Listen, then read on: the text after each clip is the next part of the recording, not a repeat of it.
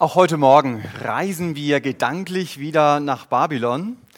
Bei unserer letzten Reise haben wir miterlebt, Daniel hat dem mächtigsten Mann der Welt, das war ja damals Nebukadnezar, seinen Traum gedeutet. Damit haben wir uns in der letzten Predigt beschäftigt. Der König sah so eine ähnliche Statue, wie ihr sie hinter mir seht. Und diese Statue, sie hatte fünf verschiedene Materialien. Und Gott wollte Nebukadnezar sagen, nach dir kommen noch drei weitere Weltreiche, bis schließlich mein Reich auf dieser Erde anbricht. Und wir haben schon geahnt oder wissen, dass diese Vision, die der König damals hatte, sehr, sehr lange Zeiträume umfasst.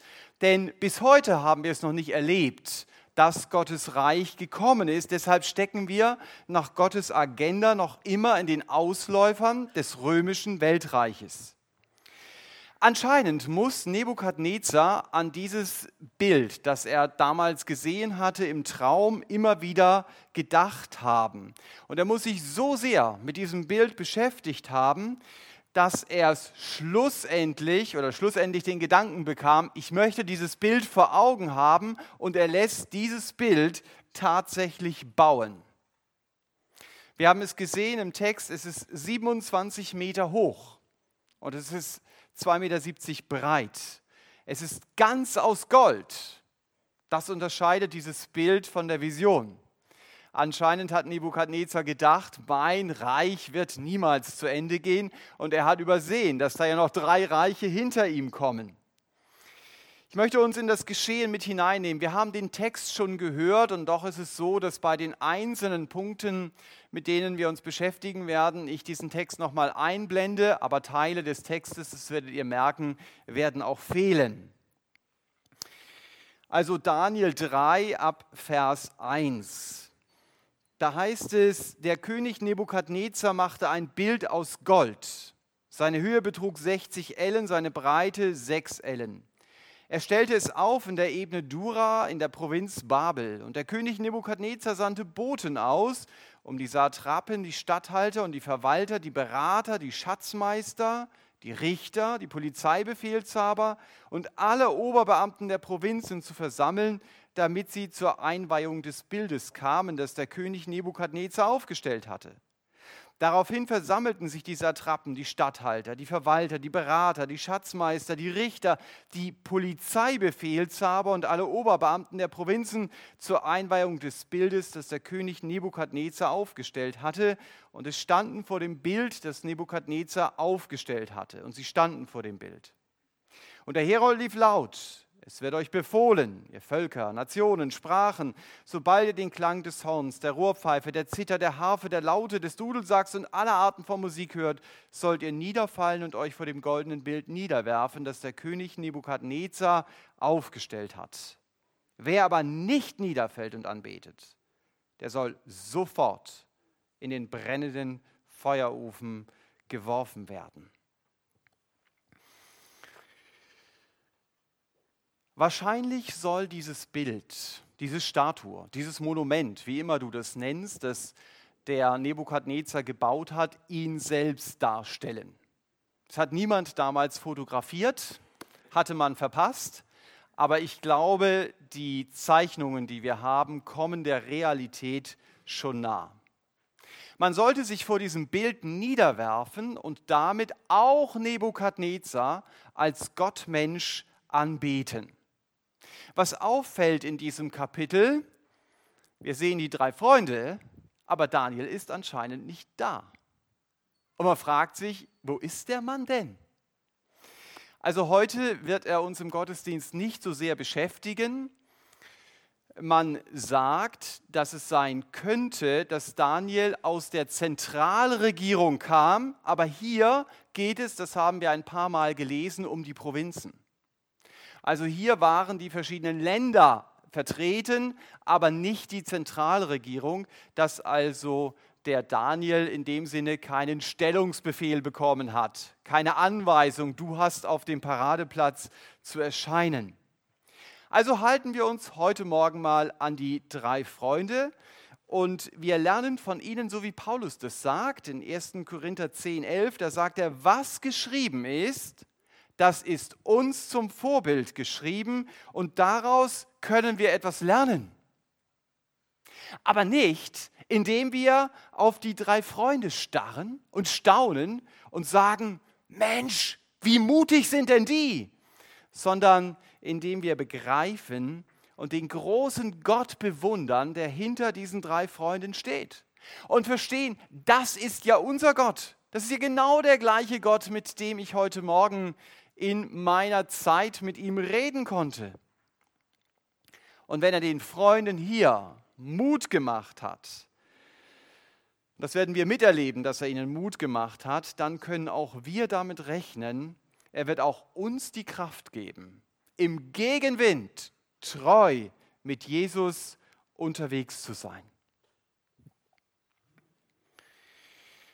Bei einer Reise nach Nordkorea können wir uns vielleicht etwas besser vorstellen, was diese drei Freunde hier erleben.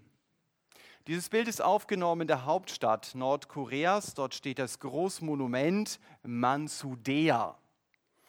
Da stand zunächst nur der Staatsgründer Kim Il-sung. Der war übrigens auch ganz auf, aus Gold.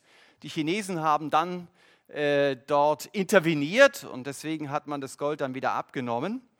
Und jetzt stehen dort zwei Statuen. Jetzt steht da auch noch sein Sohn Kim Jong-il. Diese Statuen sind 20 Meter hoch, also nur sieben Meter kleiner als das Standbild Nebukadnezars. Aber auch diese Standbilder werden angebetet. Das seht ihr hier. Die Menschen verneigen sich vor diesen Bildern. Sie müssen sich verneigen. Wenn du als Tourist diese Bilder fotografierst, wirst du angehalten, sie nur als Ganzes zu fotografieren, damit die Größe rauskommt und nicht nur einen Teil dieser Bilder. Auch diese Bilder wurden eingeweiht, so wie wir es hier in Daniel 3 lesen. Ihr könnt euch diese Einweihung, 2012 hat sie stattgefunden, auf YouTube anschauen und ihr spürt, mit welcher Hysterie die 150.000 Menschen, die bei der Einweihung dieser Bilder dabei waren, ihren Staatsgründer als Gott verehren. Und ich glaube, viele von denen müssen das gar nicht mal, sondern sie tun es, weil sie nie etwas anderes gehört haben. Und genau das wollte Nebukadnezar auch. Er wollte ein Einweihungsfest der Superlative. Und er wollte, dass man ihn an diesem Einweihungsfest als Gott verehrt. Wenn ich diese Zeilen lese, dann frage ich mich, was bete ich eigentlich an? Kein äußeres Standbild, und trotzdem muss ich mich fragen, welches Standbild dominiert eigentlich mein Leben? Was, was steht da?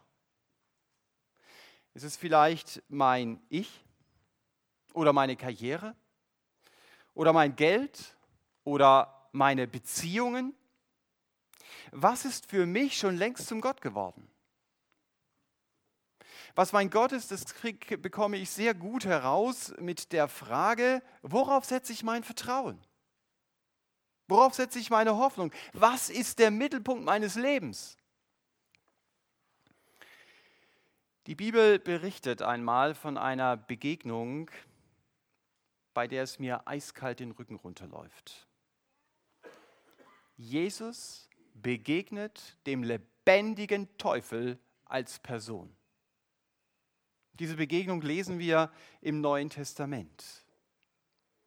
Und diese Bestie sagt dann in Matthäus 4 zum Beispiel, mir gehören die Reiche der Welt und ich gebe sie dir, wenn du niederfällst und mich anbetest. Jesus widerspricht ihm nicht im Blick auf die Reiche. Er widerspricht ihm aber im Blick auf die Anbetung. Und das ist das Ziel. Menschen sollen niederfallen und ihn anbeten. Darum geht es Satan. Das will er auch von mir, dass es ein Bild in meinem Leben gibt, worüber ich ihm anbete. Und dass ich für seine Ziele lebe. Das will er mir bezahlen, gut bezahlen. Dass es mir richtig gut geht. Dass ich Erfolg habe oder was immer auch. Aber wie einem Bau, bei einem Bau auch, es wird eine Schlussrechnung geben. Und manchmal gibt es da eine Überraschung bei der Schlussrechnung. Und hier bei dieser Art von Anbetung wird es ganz sicher eine Überraschung geben, weil auf dieser Rechnung stehen wird, ewig verloren, getrennt von Gott. Auch in Babylon, bei dem Bild, das Nebukadnezar aufbaut, geht es letztendlich darum, Satan anzubeten. Dieser Gedanke, der zieht sich durch die ganze Bibel. Wir stoßen auf ihn zum Beispiel wieder in Offenbarung 13. Und dort sollen die Menschen auch ein Bild anbeten, das Bild des Tieres. Das ist der Name, der für den Antichristen steht. Was mache ich jetzt zum Beispiel als Sadrach, wenn ich die Einladung zu diesem Einweihungsfest bekomme? Die liegt jetzt auf meinem Schreibtisch. Und eine Sache ist mir klar. Es gibt hier eigentlich nur zwei Alternativen. Beugen oder brennen. Eins von beiden. Um nicht nur eine Geschichte mitzuerleben, sondern sie gleich auf meinen Alltag zu übertragen, habe ich diese Predigt überschrieben mit dem Satz, wie viel ist mir Jesus wert? Wie viel mir Jesus wert ist oder wie viel mir überhaupt etwas in meinem Leben wert ist, kann ich daran erkennen, wie viel bin ich bereit zu opfern. Da gibt es die Fußballfans, die alle Wochen, alle zwei Wochen irgendwo durch Deutschland gurken, um ihre Mannschaft spielen zu sehen. Dafür setzen die viel Geld ein, übers Jahr gerechnet. Dafür setzen sie sehr viel Zeit ein. Sie sind bereit, hier etwas zu opfern, weil es ihnen sehr viel wert ist. Oder ich denke an Daphne Galizia, die Verflechtungen der Panama Papers aufgedeckt hat, mit anderen zusammen. Und die wusste, das kann sehr gefährlich für mein Leben werden. Aber sie hat es trotzdem gewagt. Sie hat gesagt, es ist mir wichtig. Und es vor einigen Tagen mit ihrem eigenen Leben bezahlt, indem sie Opfer einer Autobombe wurde.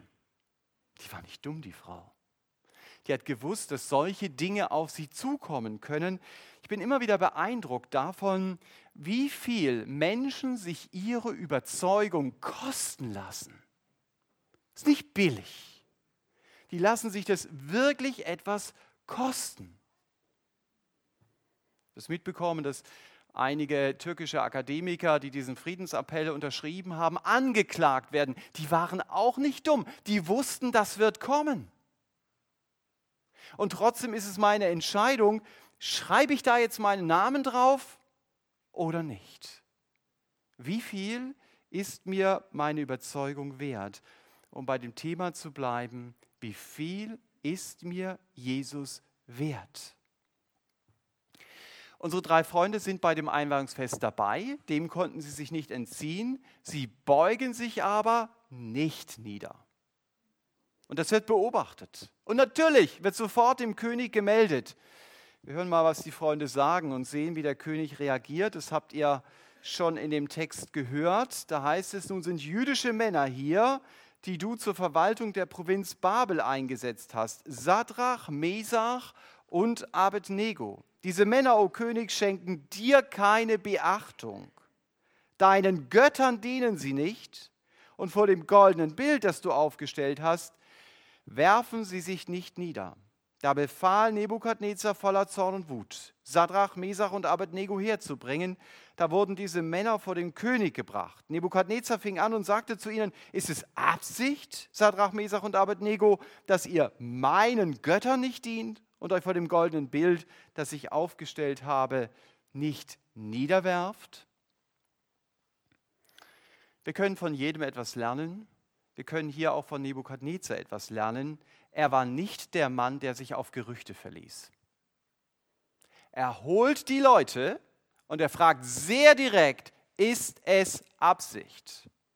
Der Mann hat nicht von seiner Interpretation gelebt, wie wir das oft machen. Er hat klar nachgefragt, er wollte es wissen. Aber es wird auch sehr schnell klar, was die Freunde hier machen, das machen sie sehr bewusst. Sie haben mit offenen Karten gespielt, indem sie anders gehandelt haben als alle anderen, die sich vor diesem Bild niedergebeugt haben. Nicht, weil es ihnen Spaß gemacht hat, dagegen zu sein. Nein, sie wollten Gottes Willen tun. Und genau das hat sie bewegt. Als ich darüber nachdachte, habe ich mich an ein Wort erinnert, das Petrus einmal schreibt, in 1. Petrus 4. Da sagt er, da nun Christus im Fleisch gelitten hat, so waffnet auch ihr euch mit demselben Sinn. Denn wer im Fleisch gelitten hat, hat mit der Sünde abgeschlossen, um die im Fleisch noch übrige Zeit nicht mehr den Begierden der Menschen, sondern dem Willen Gottes zu leben. Das war ja genau die Intention unserer drei Freunde. Denn die vergangene Zeit ist genug, den Willen der Nationen vollbracht zu haben, als ihr wandeltet in Ausschweifungen, Begierden, Trunkenheit, festgeladen, trinkgeladen und frevelhaften Götzendiensten. Hierbei befremdet es sie, dass ihr nicht mehr mitlauft in demselben Strom der Heillosigkeit und sie lästern. Petrus sagt hier, es reicht, dass, als du ohne Jesus unterwegs warst, du von Party zu Party von Bett zu Bett und von Betrug zu Betrug unterwegs gewesen bist. Das liegt jetzt hinter dir. So musst du nicht mehr leben. Doch die Genossen von früher, die finden das komisch. Es befremdet sie, dass ich nicht mehr mit ihnen unterwegs bin und sie lästern. Das heißt, sie versuchen mich niederzumachen. Sie lachen mich aus. Und so wie die drei Freunde in unserem Text den Widerstand erleben, weil der Lebensstil nicht zu Babylon passt, so werde ich Widerstand erleben, weil mein Lebensstil nicht zu Stuttgart passt. Eigentlich sind die Leute nicht gegen diese drei Freunde, sondern wenn ich es übertragen sage, sie sind gegen Jesus. Aber weil sie Jesus nicht treffen können, unserer heutigen Zeit bekomme ich ihre Verachtung zu spüren. Denn mein Lebensstil ärgert sie. Ich stelle ihr Leben in Frage durch meinen Lebensstil und das will keiner. Als Schüler, der mit Jesus unterwegs ist, kennst du das vielleicht, auf dem Schulhof alleine unterwegs zu sein. Der ist so komisch. Immer mit seinem Jesus unterwegs. Als Angestellter weißt du, dass es blöd ist, schon wieder ein Treffen mit den Arbeitskollegen abzusagen, weil du weißt, auf diesem Treffen werden einige Dinge laufen, zu dem Gott eindeutig sagt, das will ich nicht. Ich habe solche Situationen auch erlebt. Und ich weiß, das fühlt sich nicht gut an, wenn ich merke, Menschen widerstehen mir, weil ich zu Jesus gehöre. Natürlich, ich kenne auch solche Sprüche. Jesus und ich, wir zwei sind immer die stärkste Partei. Äh, aber, aber wenn du da drin stehst, dann fühlst du dich doch eher wie der Verlierer, der Ausgegrenzte, der Gemobbte. Jemand, der ungerecht behandelt wird. Wenn du wieder mal im Gegenwind unterwegs bist, schlag dir Daniel 3 auf. Staun über den Gott, der diesen drei Freunden geholfen hat. Ich kann mir das so gut vorstellen, unseren drei Freunden werden die Knie weich, als sie die folgenden Sätze sagen, die wir gleich lesen werden. Es fällt ihnen schwer, diese Worte auszusprechen. Und doch machen sie es. Das lesen wir in Daniel 3 ab Vers 16 Da heißt es, Sadrach, Mesach und Abednego antworteten und sagten zum König Nebukadnezar, wir haben es nicht nötig, dir ein Wort darauf zu erwidern. Ob unser Gott, dem wir dienen, uns retten kann, sowohl aus dem brennenden Feuerofen als auch aus deiner Hand, König, wird er uns retten oder ob nicht? Es sei dir jedenfalls kund, König, dass wir deinen Göttern nicht dienen und uns vor dem goldenen Bild, das du aufgestellt hast, nicht niederwerfen werden. Sadrach, Mesach und Abednego bekommen von Gott den Mut, diese Worte zu sagen. Mut heißt nicht, ich habe keine Angst. Mut heißt, das Richtige zu tun, auch wenn ich Angst habe. Und man spürt hier diese tiefe Überzeugung, wir werden allein Gott anbeten und sonst niemand. So wie der Jesus es auch dem lebendigen Teufel in Matthäus 7 sagt, du sollst den Herrn, deinen Gott, anbeten und ihm alleine dienen. Und die Freunde wussten auch, wenn ich mit Gott unterwegs bin, heißt das nicht, es geht mir äußerlich immer gut. Jesus selbst ist das beste Gegenbeispiel. Ihm ging es äußerlich lange nicht immer gut. Und Stephanus, Petrus, Paulus ging es auch nicht viel besser. Der Jesus hat mir versprochen, ich bin bei dir in deinen Problemen. Er hat mir versprochen, nach deinem Tod darfst du in meine offenen Arme laufen und wir werden ewig zusammen sein. Jesus hat mir gesagt, du, ich habe dich lieb, Thomas. Ich habe dich so lieb, dass ich mein Leben für dich gab. Das alles weiß ich ganz sicher. Das hat Jesus mir versprochen. Aber er hat mir nie versprochen, dass es mir äußerlich gut geht. Das kann so sein und ich darf mich darüber freuen. Niemand wird dafür beten und sagen, Herr, hoffentlich geht es mir bald schlecht. Aber wenn es nicht so ist, dann war das nie seine Aussage und nie seine Zusage. Jesus sagt, eure Feinde werden eure eigenen Hausgenossen sein. Wow, das ist so ein Vers, da liest man schnell weiter. Er sagt, wenn sie mich verfolgt haben, dann werden sie auch dich verfolgen. Er sagt, freut euch, wenn Menschen alles Böse über dich reden um meinetwillen, wenn sie damit lügen. Das ist natürlich die Bedingung. Wenn sie Böses reden, weil es stimmt, dann nicht. Das lesen wir Matthäus 5. Und dann fordert Jesus mich noch heraus und sagt, wenn du dein Leben retten willst, dann wirst du es verlieren. Wenn du dein Leben verlierst um meinetwillen, dann, dann wirst du es finden. Wie viel ist Jesus mir wert? Was bin ich bereit aufzugeben, um Jesus nachzufolgen? Jesus selbst hat Unglaubliches für mich aufgegeben. Philippa 2 gibt mir eine Ahnung davon, was Jesus aufgegeben hat. Er hat den Himmel für mich verlassen. Er machte sich buchstäblich zu nichts. Er erniedrigte sich bis zum Tod. Jesus hat sich für mich buchstäblich zu Tode geliebt. Und diese Liebe, die ich bei Jesus sehe, soll mich überwinden, mit festen Überzeugungen auf dem Weg mit ihm unterwegs zu sein. Im Grunde genommen sind feste Überzeugungen im Blick auf meinen Glauben nur das sichtbare Zeichen dafür, ich habe Jesus von ganzem Herzen lieb. Und das muss auch das Motiv sein, um biblische Überzeugungen zu leben. Es gibt auch Christen, die leben gewisse Überzeugungen allein aus Rechthaberei. Wir werden noch sehen, wer sich durchsetzt.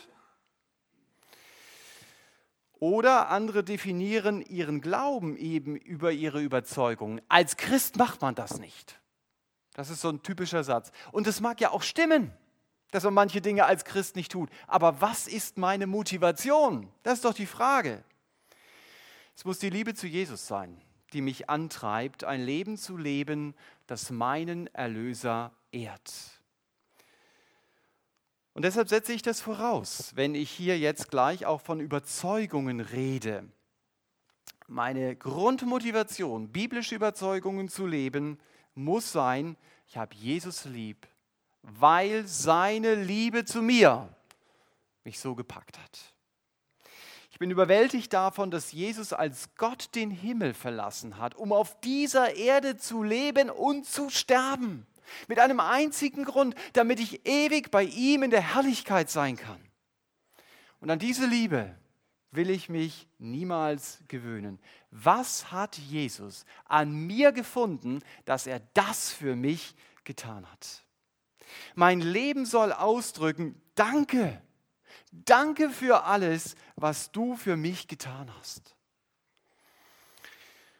Und diese Liebe im Herzen macht es möglich, eben kein Thermometer zu sein, das sich immer wieder an die jeweilige Außentemperatur anpasst.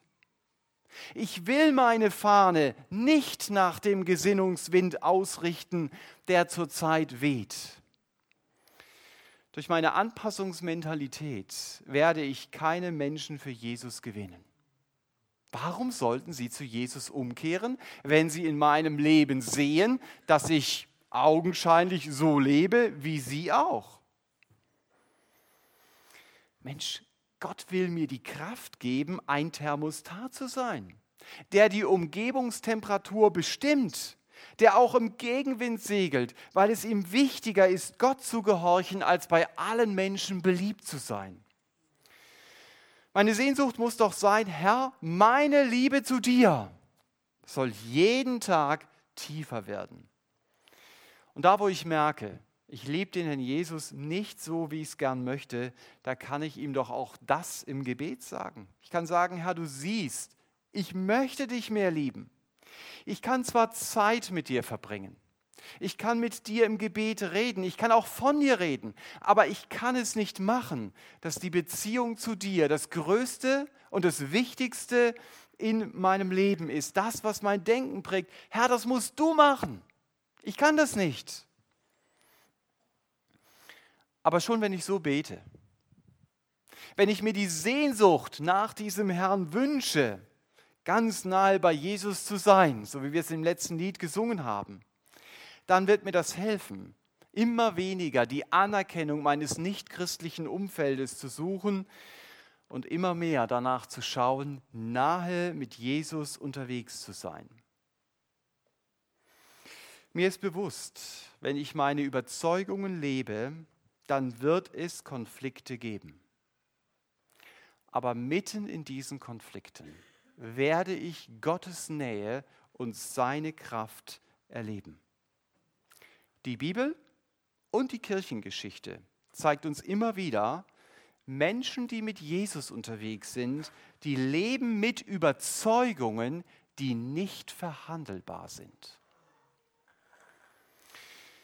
Überzeugungen, für die sie auch bereit sind zu leiden, weil sie Jesus lieben. Sie beantworten durch ihr Leben die Frage, wie viel ist mir Jesus wert. Ich denke da an Josef, den aus der Bibel. Als die Frau ihn verführen will, da gibt er Gas. Ja, die Leute können die Startlöcher noch zuschaufeln hinter ihm. Und er ruft noch, wie sollte ich solch ein Übel tun und gegen Gott sündigen? Das zeigt, das war ihm bewusst. Ich lebe hier in der Gegenwart Gottes das ist nicht nur eine zwischenmenschliche Sünde, sondern es ist eine Sünde gegen Gott in erster Linie. Da merkst du, das war eine Überzeugung, die war nicht verhandelbar für ihn. Ich denke an Luther, der in Worms zum Widerruf seiner Schriften gezwungen wurde und er wusste, wenn ich jetzt nicht widerrufe, dann kann das bedeuten, ich werde ermordet oder andere haben zu ihm gesagt, dann bist du dort, wo sie alle waren, wo Jan Hus war. Ihn hat man verbrannt. Und auch einen Martin Luther hätte man verbrennen können. Es hat nur ein Nein oder ein Ja, ich widerrufe oder Nein, ich stehe nicht zu dem, was ich geschrieben habe, gebraucht. Luther sagt, wenn ich nicht mit Zeugnissen der Schrift oder mit offenbaren Vernunftsgründen besiegt werde, so bleibe ich von den Schriftstellen besiegt, die ich angeführt habe, und mein Gewissen bleibt gefangen in Gottes Wort. Denn ich glaube weder dem Papst noch den Konzilien allein, weil es offenkundig ist, dass sie öfters geirrt und sich selbst widersprochen haben. Widerrufen kann und will ich nichts, weil es weder sicher noch geraten ist, etwas gegen sein Gewissen zu tun. Gott helfe mir. Amen. Diese Aussage hätte sein Todesurteil sein können. Um ein etwas moderneres Beispiel zu nehmen, ich sah vor kurzem ein YouTube-Video mit einem Interview mit Theo Lehmann. Gut, er ist auch nicht mehr der Jüngste. Aber er erzählte, als ich dem Bischof widersprach, weil er Unbiblisches von mir forderte, sagte jemand, denken Sie an Ihre Rente. Und Lehmann gab in diesem Interview zu verstehen, das ist das Problem. Andere Dinge sind uns wichtiger als das, was Gott sagt. Nur keine Nachteile in Kauf nehmen, weil ich mit Jesus unterwegs bin. Die Beziehung zu Jesus darf mich ja nichts kosten. Das ist oft so die Einstellung, die ich auch bei mir finde. Ich sage das auch zu mir heute Morgen. Wir haben es verlernt zu fragen, was sagt Gott? Wir fragen zuerst nach den Nachteilen und dann kommen wir oft gar nicht mehr dazu, über Gottes Willen nachzudenken und schon gar nicht dazu, ihn dann auch zu tun. Unsere drei Freunde hier hatten Überzeugungen. Welche Überzeugung habe ich? Und welche Überzeugungen hast du? Überzeugungen, die nicht verhandelbar sind. Überzeugungen, für die ich bereit bin zu leiden und massive Nachteile in Kauf zu nehmen. Es kann hilfreich sein, sich mal ein Blatt Papier zu nehmen und dort aufzuschreiben, welche Überzeugungen sind das in meinem Leben, die nicht verhandelbar sind, für die ich bereit bin zu leiden. Überzeugungen können zum Beispiel sein, ich stehle nicht, auch wenn ich die Gelegenheit dazu habe. Das ist immer die spannende Frage. Ja? Also wenn ich die Gelegenheit dazu nicht habe, dann ist das alles einfach. Aber wenn ich die Gelegenheit habe? Oder ich denke an Hiob 31.1, da sagt der Hiob, ich habe mit meinen Augen einen Bund gemacht, nicht sexuell begehrlich nach einer anderen Frau zu schauen. So würde man das heute übersetzen. Und der Jesus greift in der Bergpredigt genau das gleiche Thema auf, wenn er sagt, reiß dir lieber das Auge aus, als eine fremde Frau mit einem sexuell begehrlichen Blick anzuschauen. Das ist natürlich ein Bild, das meine ich nicht buchstäblich, dass du dein Auge ausreißen sollst, aber es zeigt, wie ernst nehme ich Gottes Willen. Da kannst du alles andere dafür einsetzen. So ernst, dass ich sage, ich bin lieber bereit, einen Körperteil in Mitleidenschaft zu ziehen, als dass ich etwas tue, was deutlich gegen die Überzeugung aus Liebe ist, was deutlich gegen Gottes Wille ist.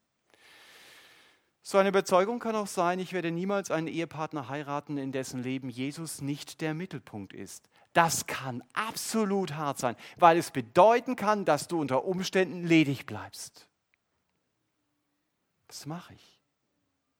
Bin ich bei dieser Überzeugung? oder bin ich im Gesinnungswind unterwegs? Und wenn es mir schwerfällt, das darf ich doch Jesus im Gebet sagen. Ich darf doch sagen, Herr, hilf mir, treu zu dir zu stehen. Und füll du mit deiner Gegenwart die Bereiche aus in meinem Leben, die mir schwerfallen. Weiß um jemanden, der sagt, Herr, da hast du halt den Salat, ja. Ich komme also jeden Morgen zu dir und es gab da auch ein großes Problem in seinem Leben. Er sagt, ich werde es dir immer wieder sagen und ich werde es von dir erwarten, dass du das ausfüllst. Ich will mich an dich wenden, weil meine Sehnsucht ist, dir treu zu bleiben von ganzem Herzen. Die Freunde hier sind bereit, ihr Leben für den zu geben, an den sie glauben. Das lesen wir heute Morgen hier in Daniel 3. Das ist eine Entscheidung, die tausende Menschen heute treffen, die Jesus nachfolgen. Weltweit. Ich bin bereit, eher mein Leben zu geben, als zur Sünde Ja zu sagen. Heute als auch damals. Ich habe mich erinnert, als ich das las, an dieses Bild. Das ist ein sehr bekanntes Bild.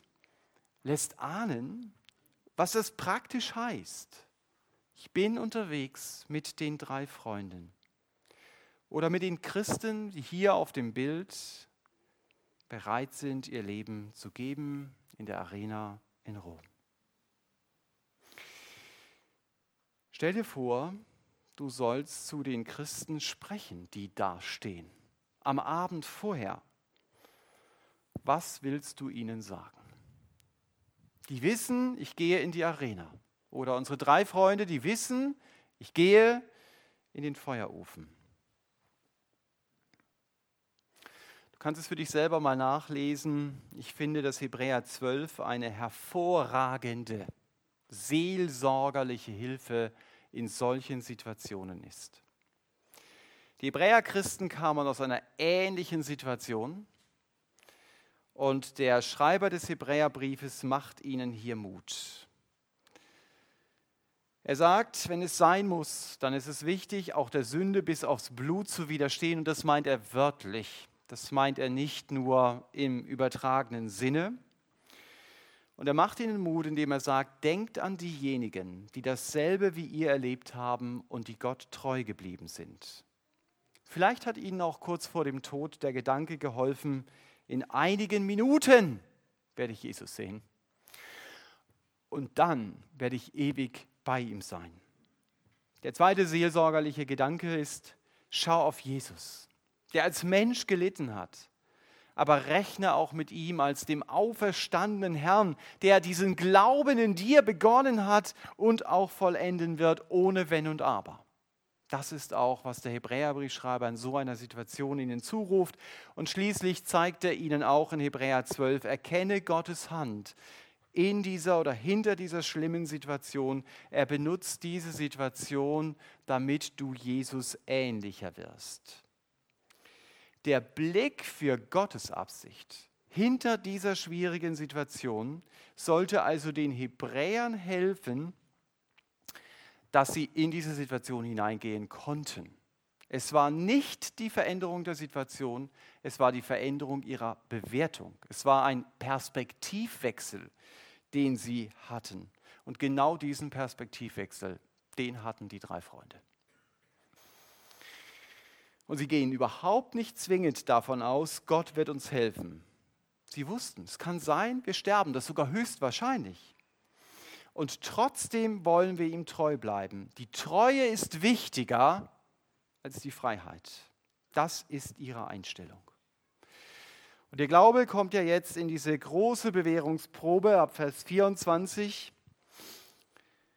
Da erschrak der König Nebukadnezar und erhob sich schnell. Er begann und sagte zu seinen Stadträten, haben wir nicht drei Männer gebunden ins Feuer geworfen? Sie antworteten und sagten zum König, gewiss, o König. Er antwortete und sprach, siehe, ich sehe vier Männer frei umhergehen mitten im Feuer und keine Verletzung ist an ihnen. Und das Aussehen des vierten gleicht dem eines Göttersohns.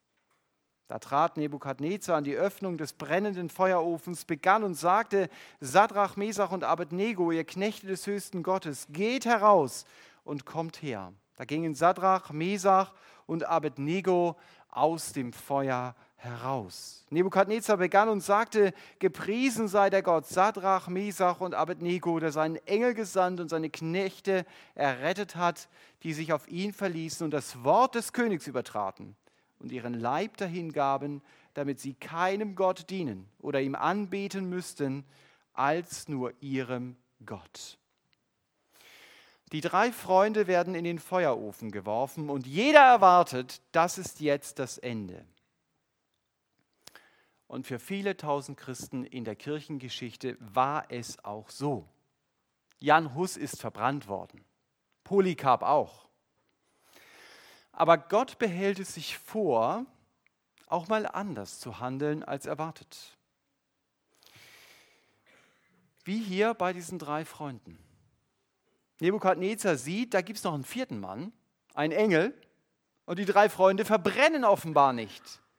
Und der mächtigste Mann der Welt muss anerkennen, Gott hat seine Knechte gerettet, Er sagt es hier so schön, die das Wort des Königs übertraten und ihren Leib dahingaben, damit sie nur ihren Gott und keinen anderen Gott anbeteten. Und der König ruft diese Freunde wieder aus dem Ofen heraus und verfügt, wer etwas Verächtliches über den Gott der drei Freunde sagt, der soll in Stücke gehauen werden. Das haben wir bei der Einleitung schon gehört. Das heißt, Nebukadnezar war beeindruckt von dem Gott Israels. Leider hielt es bei ihm wie gewöhnlich nicht sehr lange an. Das werden wir auch im nächsten Kapitel sehen. Aber es war die Entschlossenheit der Freunde, die auch ihn aufhorchen ließ. Und ich sage es noch einmal, so wie am Anfang, nicht die Freunde sind die Helden der Geschichte, sondern der Gott, dem sie dienen. Es ist derselbe Gott, dem ich auch dienen darf. Und von diesem Gott darf auch ich erwarten, dass er sein Versprechen wahrmacht. Seid nicht besorgt, was du reden sollst. Es wird dir gegeben werden, nicht du redest, sondern der Geist deines Vaters in dir redet. So war es auch bei diesen Freunden. Gott hat ihnen die Worte der Entschlossenheit geschenkt, mit der sie in dieser heftigen Situation Gott treu bleiben konnten. Ich kann mich auf solche Situationen nicht vorbereiten. Ja, auch im Alltag werde ich Situationen begegnen, da kann ich mich nicht wirklich vorbereiten, aber ich darf immer wieder beten, Herr Jesus, schenk du mir die Kraft, dir treu zu bleiben, wenn ich angegriffen werde, weil ich zu dir gehöre und die Menschen dich eigentlich ablehnen. Und ich kann immer wieder beten, Herr Jesus, lass die Liebe zu dir tiefer werden.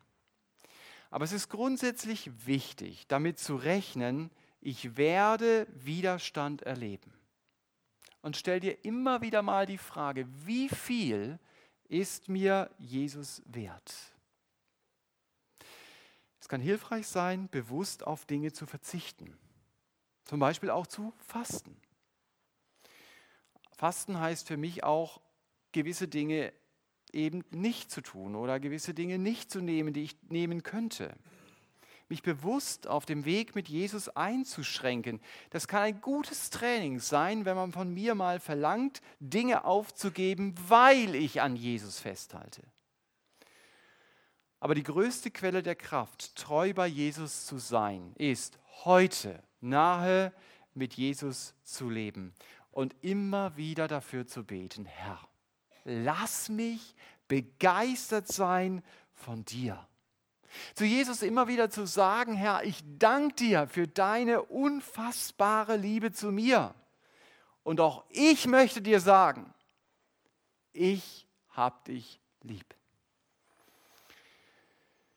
Ich möchte mich jeden Tag mehr und neu mit dem Evangelium beschäftigen, um mir bewusst zu machen, zu wem ich gehöre und zu verstehen, was ich verliere, wenn ich Jesus den Rücken zukehre. Und diese tiefe Beziehung aus Liebe zu Jesus zu leben, halte ich für die beste Vorbereitung auf jeden Widerstand. Wie viel ist dir Jesus wert? Das ist eine Frage, über die ich konkret nachdenken und beten sollte. Der Jesus will mir die Gnade schenken, damit auch ich aus Überzeugung mit seiner Hilfe sagen kann, die Nähe zum Herrn Jesus ist mir jeden Preis wert, wirklich jeden.